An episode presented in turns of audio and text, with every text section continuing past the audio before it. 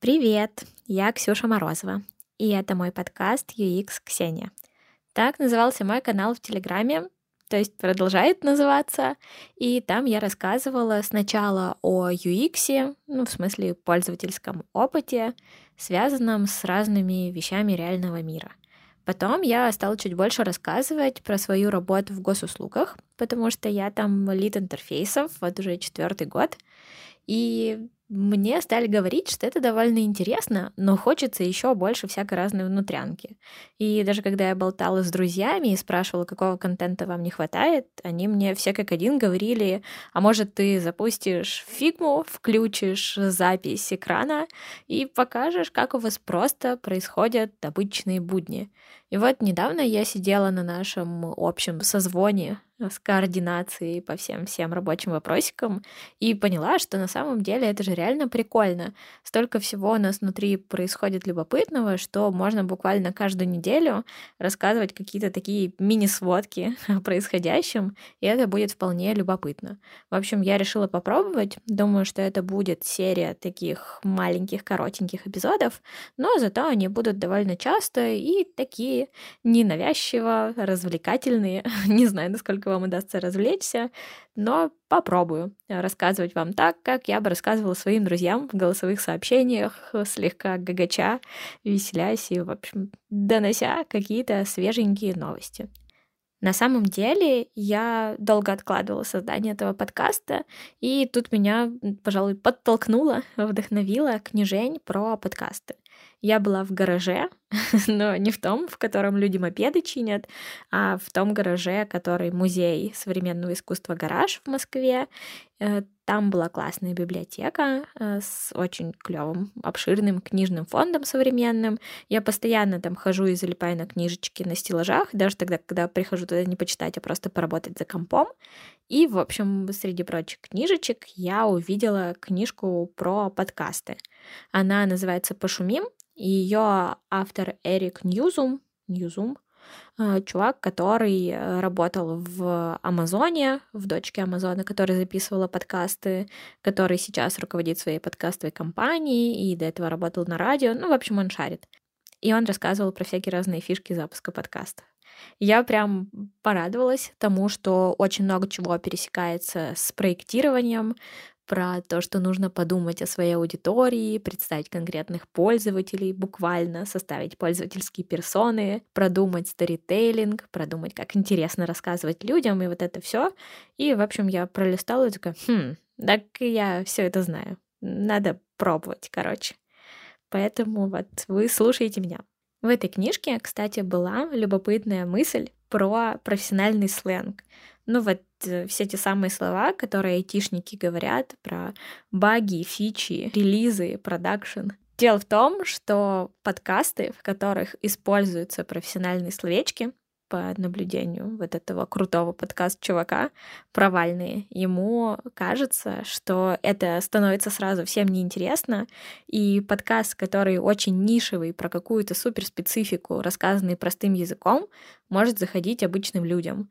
И наоборот, если это направлено только на специалистов и болтается очень сложно, то даже профильные чуваки могут отказаться это слушать, потому что это невозможно слушать я постараюсь говорить не сленгом, хотя на самом деле иногда разговариваешь вот такими профессиональными словами, даже не профессиональными, а просто какими-то нишевыми словами. Например, мы отдыхали как-то с парочкой друзей, и я постоянно с ними о чем-то болтала, и в один из моментов они мне сказали, Ксюх, давай поиграем в игру, ты будешь говорить вот эти свои всякие разные странные слова, а мы будем пытаться угадать, что это значит, а ты будешь нам подсказывать.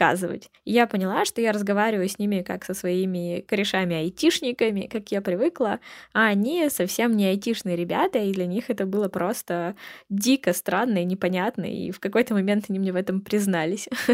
Было прикольно, когда я называла всякие разные слова, не столько даже по работе, хотя там были про agile и scrum и вот это все, но отчасти из какой-то игровой тематики. Причем не сказать, что я какой-то супергеймер, но, видимо, у меня в общении так много таких людей, что я от них переняла все эти штуки про ачивку, гандикап, бафнуть и вот это все.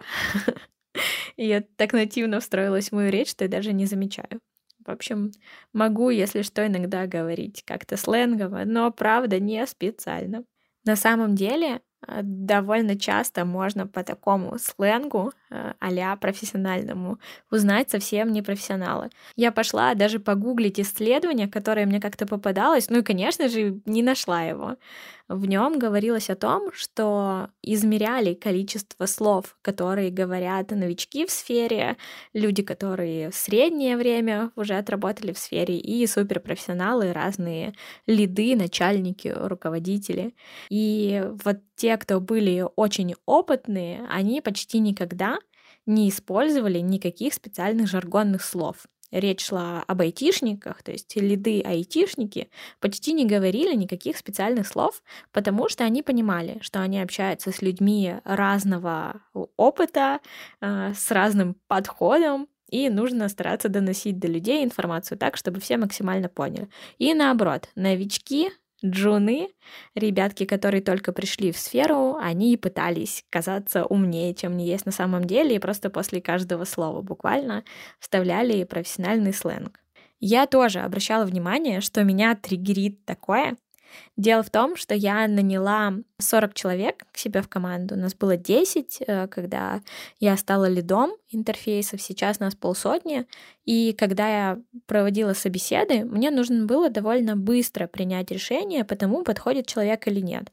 Потому что это были буквально там сотни заявок, буквально десятки собеседов в день, и нужно было очень быстро принимать решения, поэтому я просила э, порассказывать о своем проекте.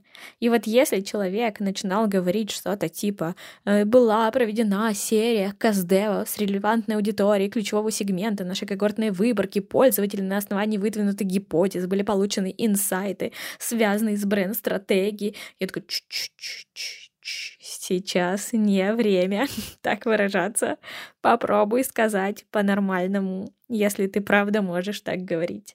Я получала недоумение в ответ, потому что человек же старался, учил эти фразы на каких-то курсах. Наверняка ему говорили, что стоит вещать своим заказчикам и начальникам именно так, а тут ты просишь человека простыми словами объяснить, какие были вводные, что произошло, и он просто теряется, потому что он учил текст билета и не осознал все то, что он делал.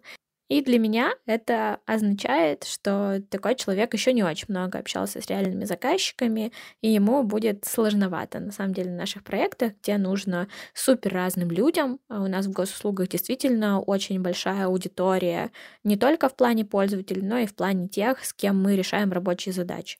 У нас разные люди из ведомств, у нас очень много заказчиков в министерстве, у нас очень много каких-то консультантов у этих заказчиков, и правда большое количество не айтишников, с которыми нужно договариваться по разным айтишным штукам.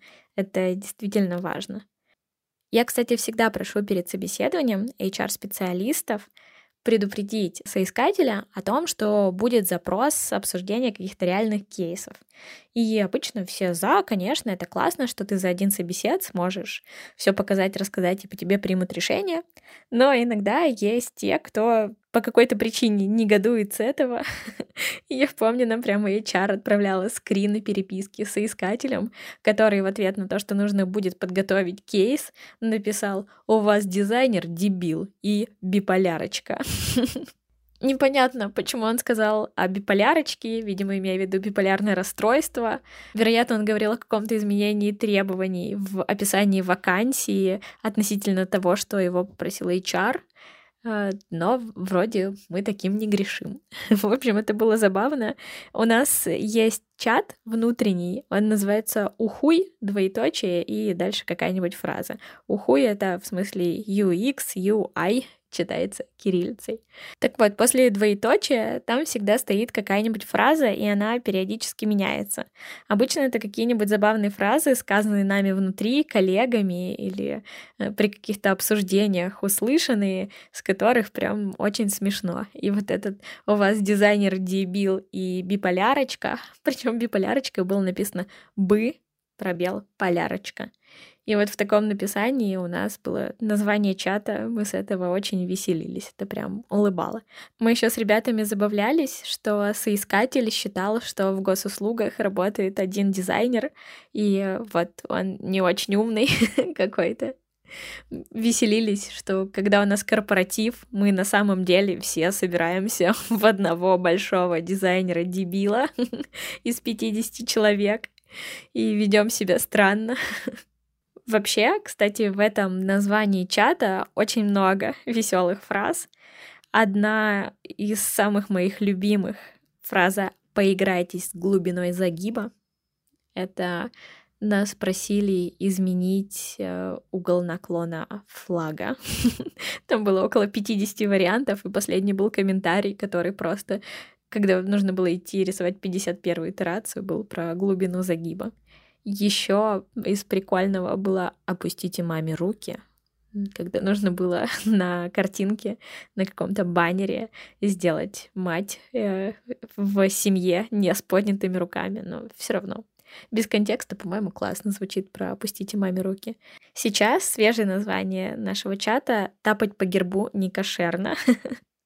Это мы обсуждали наиболее подходящую иконку приложения, и кто-то сказал, что не очень хорошо делать иконку приложения гербом, что ты будешь пяк-пяк-пяк на герб пальцем нажимать, это не очень.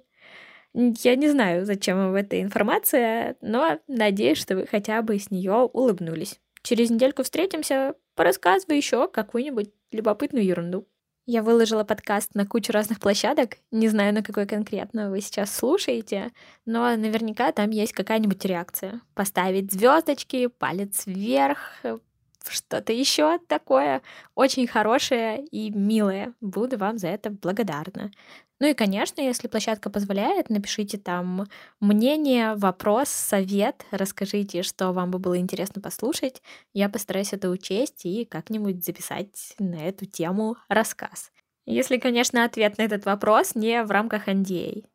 То есть надо не говорить же организмами а, и профессиональным сленгом не в рамках моего соглашения о неразглашении всяких важных коммерческих тайн. Такие дела. Спасибо. Пока.